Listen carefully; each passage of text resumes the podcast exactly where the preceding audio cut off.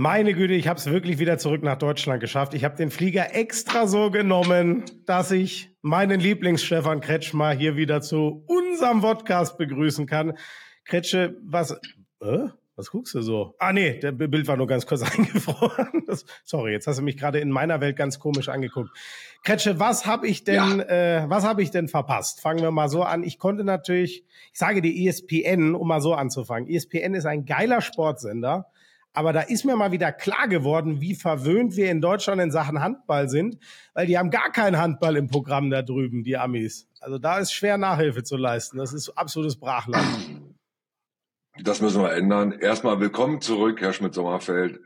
Ich habe Sie natürlich beobachtet beim Super Bowl. Was ein Ereignis. Wie war es denn erstmal Ihr erster Super Bowl? Erzählen Sie doch mal. Ähm, ich habe das gar, noch gar nicht so richtig. Ähm, es war viel zu viel. Ich sag's dir ehrlich. Las Vegas, diese Stadt ist ja so drüber, die ist noch drüberer, als es mir immer erzählt wurde.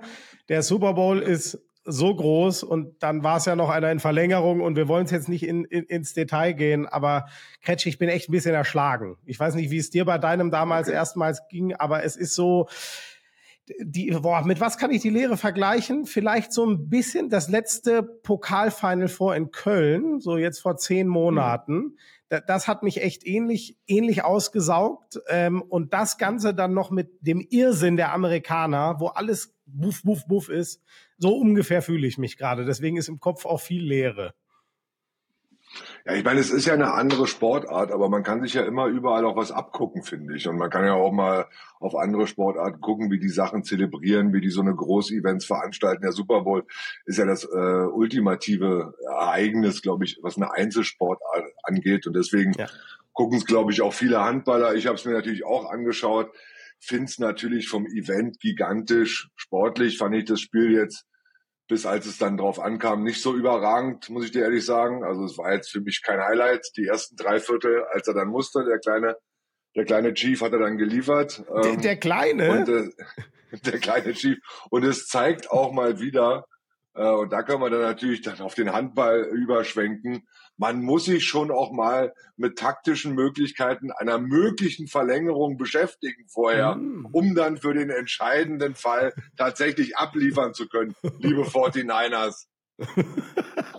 oh, jetzt gehst du aber sehr tief rein. Ja, das würde jetzt, glaube ich, ein bisschen den Rahmen sprengen, aber Kretsche, lass noch eins aufnehmen. Also die 49ers waren, in der Tat haben sie auch zugegeben, mit der Overtime Rule, die im Super Bowl anders ist als sonst, äh, äh, das war ihnen irgendwie nicht so bekannt. Wie fandst du denn das hier? Und wäre das auch was für den Handball? Die 60.000 solcher Dinge haben die ausgeteilt ähm, für das ja. Konzert von, von Ascher. Kannst du dir sowas vorstellen? Die Fußballer haben es ja mal versucht mit Helene Fischer. Das war jetzt nicht so. Wäre das denkbar? Ich meine, ich fand zum Beispiel der Culture Candela Song zur EM, den fand ich echt nice. Ist sowas irgendwie ja. einbaubar in ein großes Handball-Event? Ja, ich fand auch 20.000 Handytaschenlampen nicht schlecht in Düsseldorf. Also das war schon auch geil und hat auch seinen Zweck erfüllt, muss ich ehrlich sagen, und für Atmosphäre gesorgt. Also mhm. so weit weg vom Super Bowl sind wir da auch nicht im Handball, wenn wir mal ehrlich sind und die Europameisterschaft uns nochmal genau angucken. Das muss man mal ganz klar formulieren. Aber Ascher war nicht meins. Ganz ehrlich, nee. Herr Schmidt-Sommerfeld. Ich habe äh, so viele Super Bowl Halftime-Shows gesehen und finde grundsätzlich die überragend. Rihanna war überragend, Eminem war überragend, Katy Perry war überragend, Lady Gaga war überragend und die ganzen Rockbands sowieso, aber Asher, was war denn? Also es war waren das, alle das überragend ja, außer Asher. Okay.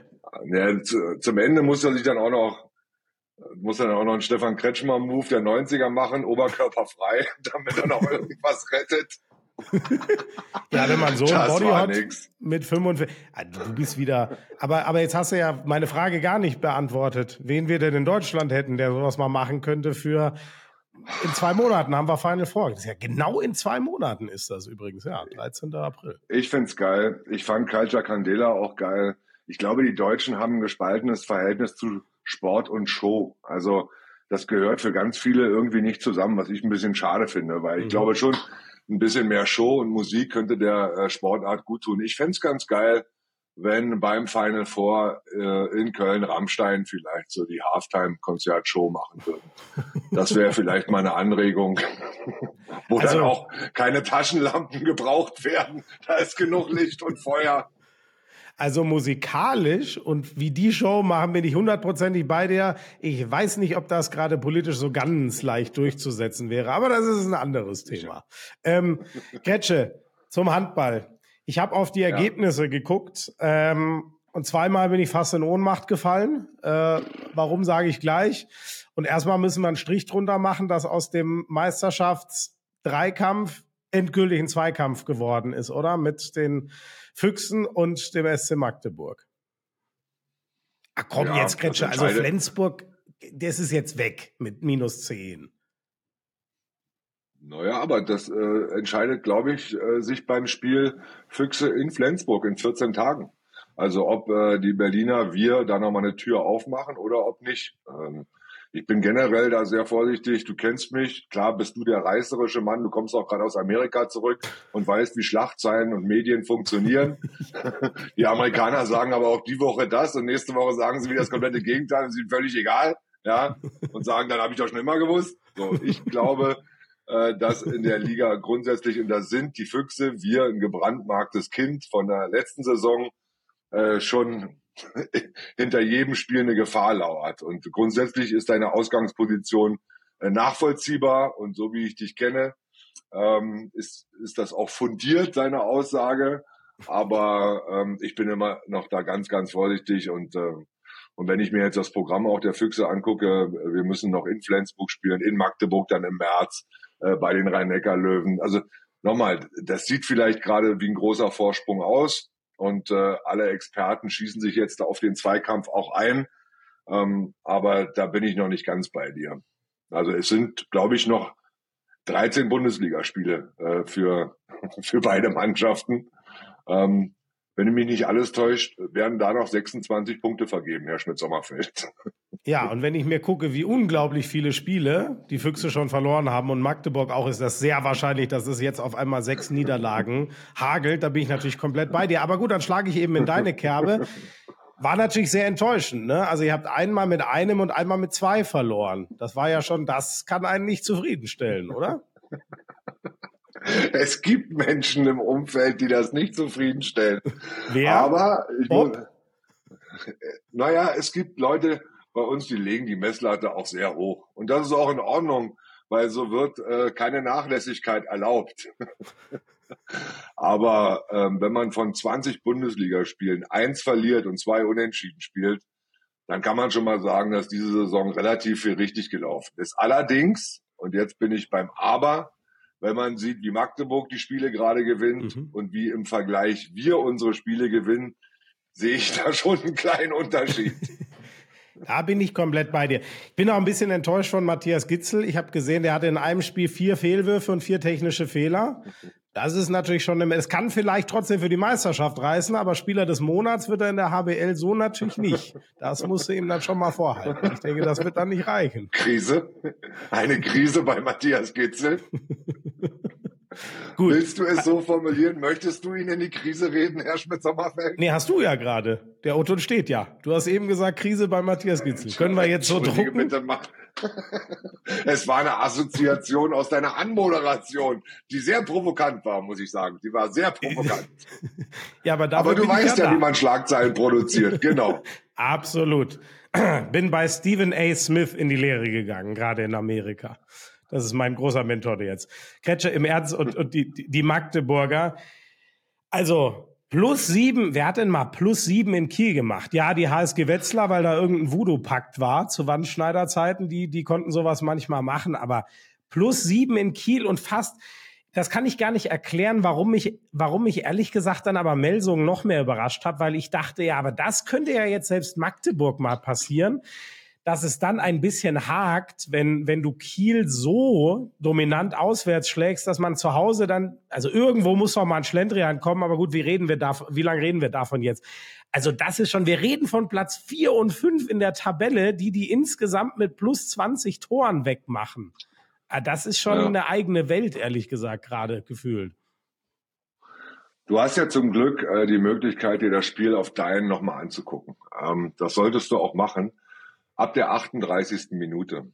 Weil bis dahin stand es plus drei. Und Melsung mhm. war eigentlich noch mal dran und äh, man sprach davon, dass das Momentum jetzt noch mal kippen könnte, weil Melsung sich auch eine Taktik zurechtgelegt hat, sieben gegen sechs. Äh, das haben sie sehr lange und sehr häufig gespielt gegen Magdeburg.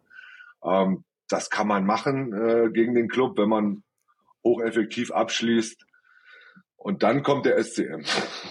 Und was ab der 38. Minute mhm. passiert ist, bis zur 60. wo dann in der 50. Minute der Kommentator sagt, ich glaube, jeder Melsunger möchte jetzt einfach nur noch nach Hause.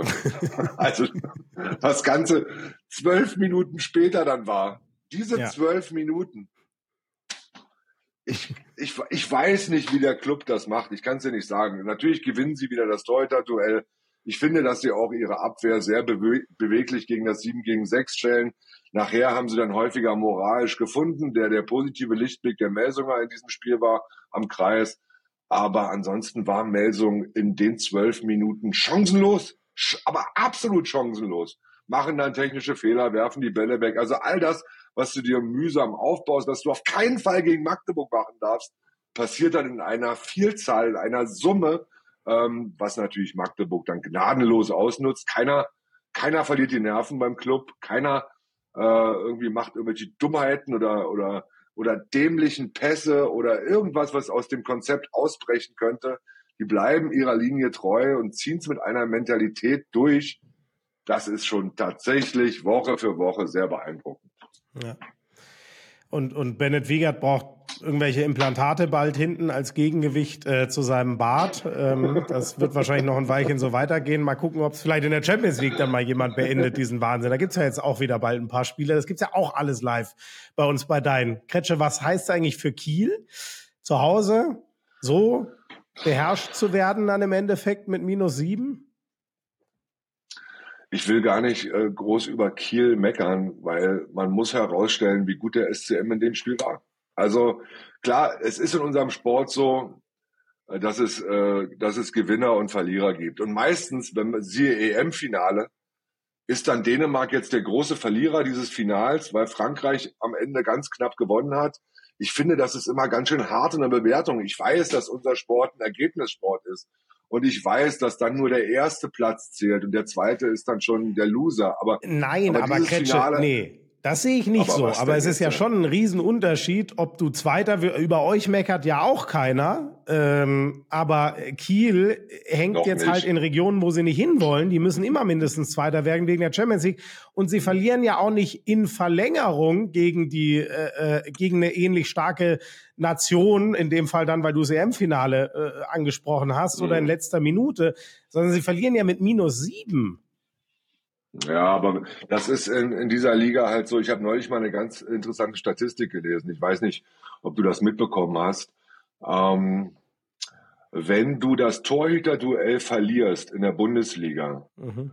dann hast du eine Chance von 13 Prozent, das Spiel trotzdem zu mhm. gewinnen. Und wenn du das Torhüterduell, glaube ich, mit einem Unterschied von 10 Prozent gewinnst, dann liegt deine Chance nur noch bei drei Prozent. Bei drei mhm. Prozent, wenn du also deutlich das Torhüter-Duell verlierst. Und das sagt im Prinzip ganz schön viel aus über, über die Liga, über die Bedeutung der Torhüter allgemein. Und Magdeburg hat in diesem Spiel in Kiel auch das Torhüter-Duell ganz klar gewonnen. Ich glaube, in der ersten hatte, hatte Kiel drei Paraden und die waren am Ende von Mirkwa, als sie nochmal so eine kleine Aufholjagd starten. So, und, äh, und wenn du alle Duelle gewinnst im Handball, das muss ich Ihnen nicht erzählen, Herr Schmidt-Sommerfeld, das wissen Sie auch, dann ist die Wahrscheinlichkeit natürlich relativ hoch, dass du das Spiel gewinnst. Und Magdeburg hat ausnahmslos alle Duelle gegen Kiel gewonnen in dem Spiel. Auf jeder Position. Ich glaube, in, in, inzwischen merken alle die Metrik. Äh, immer wenn er mich komplett hops nehmen will, dann sieht's er mich auf einmal. Das ist so äh, Stefans, find ich, Steff, find ich so Stefans Kretschmars Ding. Genau, sehr guten Deutsch. Meine Güte, ich war, ich war zu lange in Amerika.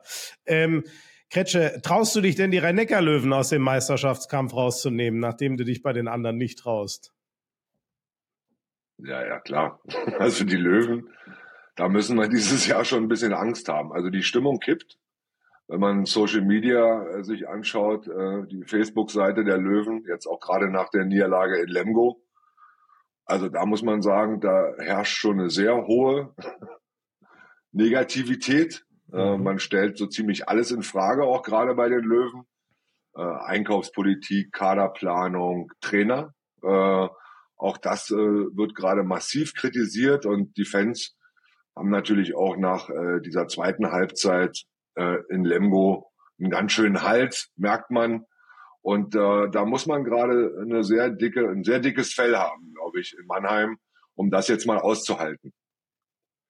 Kann das denn in einer Katastrophe enden? Also mal, weil Abstieg? Nein. Nicht, ne? Also das sind jetzt fünf Punkte bis zum Abstieg. Äh, klar, das ist ja sowieso interessant. Können wir ja gleich nochmal drauf eingehen, wie die Liga allgemein äh, gerade sich darstellt, wie sie funktioniert, wie viele Punkte es nach unten sind oder was oben gerade passiert.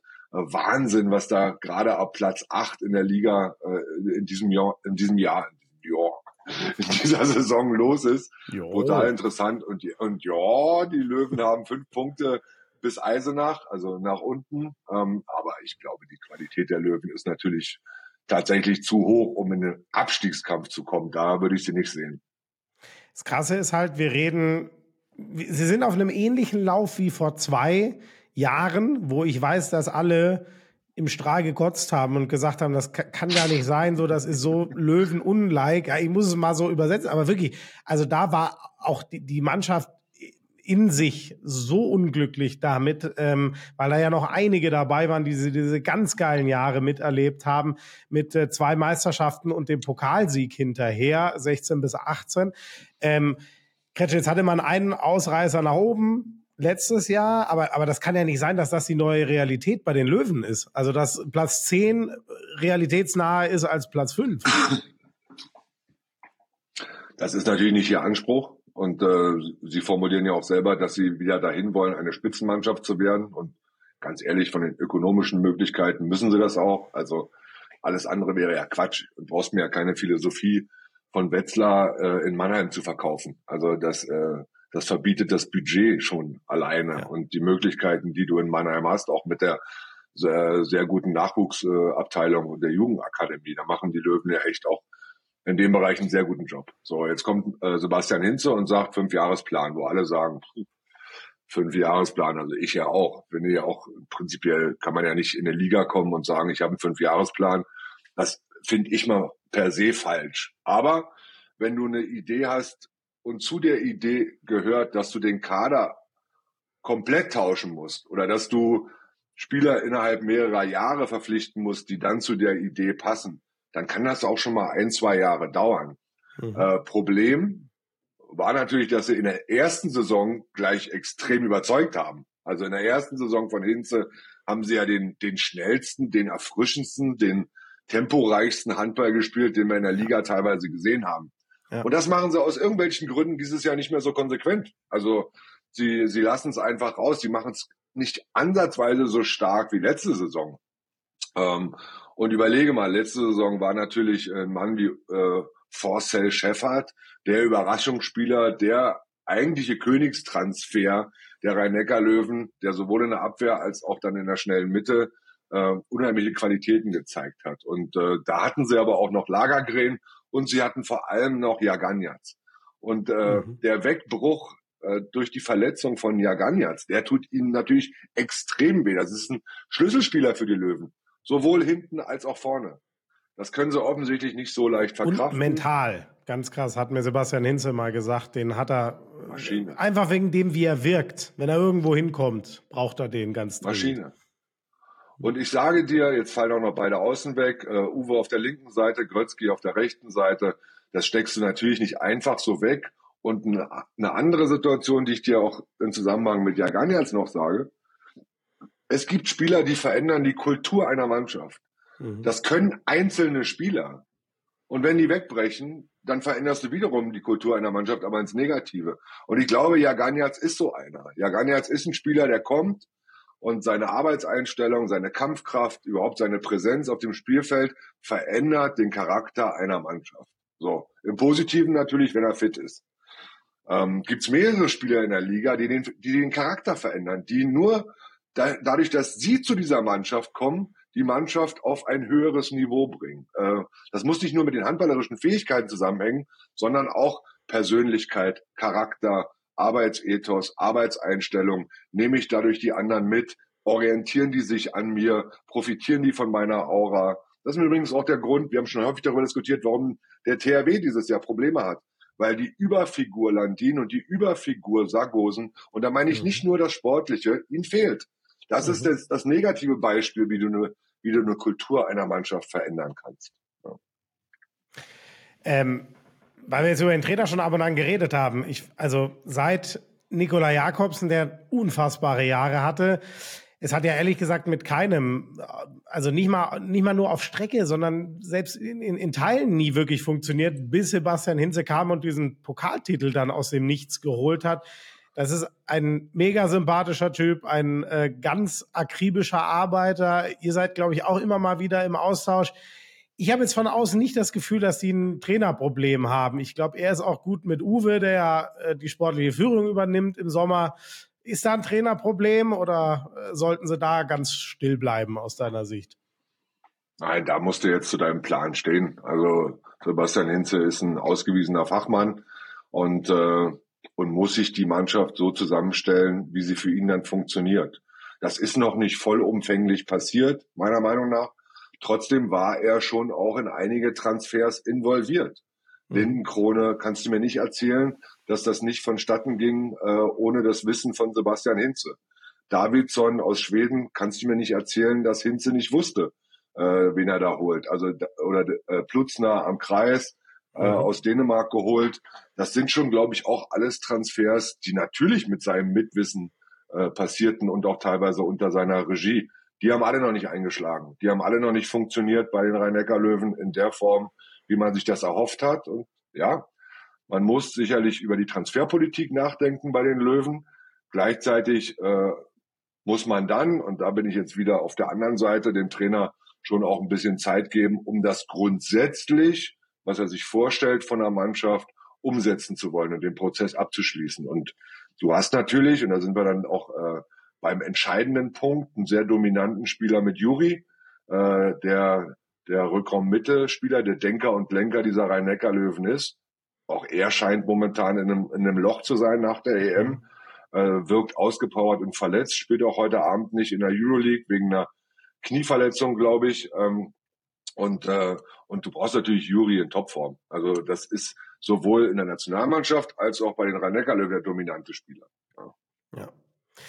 Also was, äh, die, ich bin da komplett bei dir, was, was die Zeit bringen kann. Äh, ich glaube, beim BHC stand es ja auch mal spitz auf Knopf. Da hat man sich dann auch committed zu Sebastian Hinze und hat eine extrem geile Erfolgsgeschichte daraus äh, geschrieben. Aber ja, der, der Fünfjahresplan, da steht ja schon so ein bisschen drin, dass das alles Zeit braucht. Ähm, Kretsche, ich hoffe, wir haben äh, alles bis auf den Abstiegskampf. Der, ja, wie fahren wir den denn jetzt eigentlich zusammen? Der ist äh, wen muss man da alles jetzt ernsthaft mit reinnehmen? Also wir sind uns ja einig, die Löwen natürlich nicht mit reinzunehmen wegen der Klasse. Den Punkten nach kannst du ja wirklich die halbe Liga da, ohne mit der Wimper zu zucken, reinstecken. Barlingen jetzt immerhin auch mal wieder die Punkte 8 und 9 geholt. Wer ist da gerade am ärgsten in Gefahr? Wie ist da so die Mischung aus deiner Sicht? Also ich weiß nicht, ob es das jemals in der Handball-Bundesliga schon mal gab, dass ab Platz 8 alle Mannschaften darunter ein negatives Punktekonto haben. Also das fängt ja. ja. an mit Wetzlar auf Platz 8, 19 zu 23 Punkte. Gummersbach ist gerade eben oben drüber mit 20 zu 20, Hannover 21 zu 19. So, und alles, was darunter kommt, ist zwei Punkte, vier Punkte, fünf Punkte von Eisenach. Die nehme ich mal jetzt als magische Mannschaft äh, mit 13 Punkten entfernt. Also Guck dir Leipzig an, auf Platz 13, gerade mit 15 Punkten, zwei Punkte vor Eisenach. Also jeder, der da unten hinter Wetzlar, äh, nehmen wir mal die Löwen, wie gesagt, raus, aufgrund der Qualität der, des Kaders und der Mannschaft. Jede dieser Mannschaften ist, ist gefährdet und muss sich äh, dann natürlich auch damit beschäftigen und, und, und sich Sorgen machen. Und wenn wir die letzten beiden Spiele von Eisenach nehmen, das Auswärtsspiel in Wetzlar, was sie gewinnen müssen, das Heimspiel gegen Gummersbach, was sie gewinnen können. Mhm. Also das sind zwei bittere Niederlagen für die Eisenacher gewesen, die äh, ihr Überspieler auf der, einen, auf der einen Seite, ähm, Manuel Zehnder, in die Position bringt, diese Spiele gewinnen zu wollen und in der Schlussphase sie ihn kostet. Also mhm. da macht er dann natürlich auch, nicht natürlich, aber er macht dann auch die entscheidenden Fehler. Äh, nehmen wir mal das Spiel in Wetzlar zum Beispiel. Da führt Eisenach in der 53. Minute mit 30 zu 27. Und alle dachten, Bombenspiel, super. Ein Tor brauchen wir noch, dann holen wir das Ding nach Hause. Sie mhm. verlieren es mit 31-30. Sie machen in den letzten sieben Minuten kein Tor mehr. Verwerfen einen sieben Meter, Zehner und äh, der letzte Wurf von Zehner, 30 Sekunden oder nicht mal 20 Sekunden Verschluss, geht auch daneben, beziehungsweise wird gehalten. Und dann macht Wetzlar einen, einen Chavor Gegenstoß erweitert, Novak zweimal Nachfassung, Tor. Glückliches 31-30 das ist aus, aus Eisenacher Sicht brutal, wie wir hier im Podcast zu sagen pflegen. Ja, also da haben sie die Chance, äh, diese Abstiegsplätze auch zu verlassen. Und Eisenach hat das Zeug dazu, nicht abzusteigen. Ohne Wenn und Aber. Also sie sind in der Lage, Heimspiele zu gewinnen, auf jeden Fall, äh, mit der Halle im Rücken. Und sie sind auch in der Lage, Auswärtsspiele zu, äh, zu gewinnen. Deswegen, also Stuttgart ist nicht sicher, Göppingen ist nicht sicher. Ähm, wer ist noch da unten drin? Leipzig ist nicht sicher. Hamburg. Du, ja. Hamburg mit, mit den Verletzungen, Hamburg, jetzt Jakob Lassen. Ja. Also da sind einige, die sich wirklich Sorgen machen müssen und, äh, und Eisenach muss sich eigentlich gar keine großen Sorgen machen, weil sie werden Punkte holen. Ich weiß mhm. nur nicht, wer ist derjenige, der nicht mehr genug Punkte holen wird. Das können tatsächlich wirklich viele sein. Und es kann, und ich sage jetzt auch an dem Punkt, es wird ein treffen, der jetzt noch nicht damit rechnet, weil ich glaube daran, dass Eisenach die Klasse hält. Oh, und okay, du sagst, Eisenach packt den Klassenerhalt und jemand anders geht aber dann doch mit Balingen runter oder kann es sogar die Doppelüberraschung geben? Boah, neun Punkte, vier Punkte jetzt schon weg, äh, Baling, das erscheint mir ein bisschen viel. Also ich traue Jens Birkle durchaus auch eine Serie zu, aber das, der Rückstand ist schon krass. Also, also mhm. vier Punkte Rückstand zu haben äh, und das dann noch aufzuholen, alle anderen dürfen ja gar keinen Punkt mehr holen, äh, das halte ich für nicht mehr möglich, dass Baling das auch noch schafft. Mhm. Das ist ein Wort.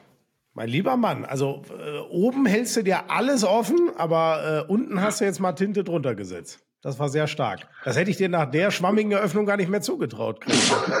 Hör doch mal auf mit schwammig jetzt hier, Herr Schmidt-Sommerfeld. Was soll denn das immer? Ich sage, ja. Stand heute, auch mit dem Eindruck der letzten beiden Spiele und vor allem unter dem Eindruck dieser Heimfestung Assmann-Hölle. Ja. Eisenach bleibt drin. Ich ja. sage, Eisenach rettet sich dieses Jahr und, äh, und wird die Liga halten. Das ist ein Wort. Weißt du, was dein großes Problem ist? Ich könnte dir hm. jetzt verraten, wer genau das auch getippt hat. Und wenn der etwas tippt, dann tritt immer das Gegenteil ein.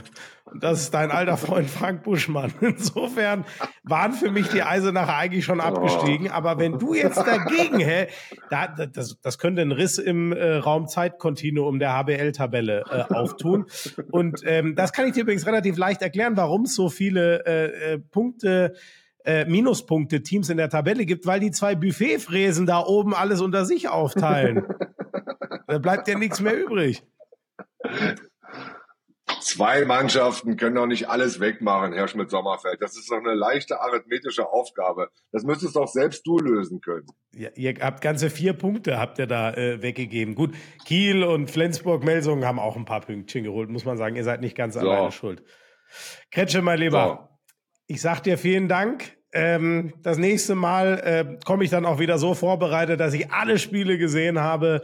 Ähm, wie es gesagt, wie gesagt, ESPN Handball gibt's leider noch nicht. Da müssen die Amis noch ein bisschen äh, nachbessern, sonst kann ich in das Land auch einfach nicht mehr reisen. Das äh, geht Ja, aber der, der, der neue, der Vorteil unseres neuen Streaming-Partners ist, du kannst es dir alles nochmal anschauen, wenn du möchtest. Ja. Ja. True that. Und dann bist du bestens informiert. Was hast du denn eigentlich auf deinem 13-Stunden-Flug gemacht? Naja, da hatte ich als erstes mal kein Internet. das ist mal das Erste. Womit bist du denn geflogen? Vielleicht habe ich irgendwann mal geschlafen. Ich weiß, das mag für dich schockierend sein. Normale Menschen müssen das manchmal tun. Es kann nicht jeder in Reykjavik die Nacht zum Tag machen und dann 13 Tore abliefern gegen Valur. Das können nur Übermenschen. Aber du bist doch über Reykjavik geflogen, wenn ich mich geografisch einigermaßen auskenne, oder nicht? Das weiß ich ehrlich gesagt nicht, ob wir so weit im Norden rumgekommen sind. Aber ich glaube, jetzt wird es auch endgültig, Fall. selbst für unsere Anhänger dieses Podcasts hier wird es unspannend, habe ich so das Gefühl. In, in, in deinem Alter, Herr Schmidt-Sommerfeld, da geht das alles noch.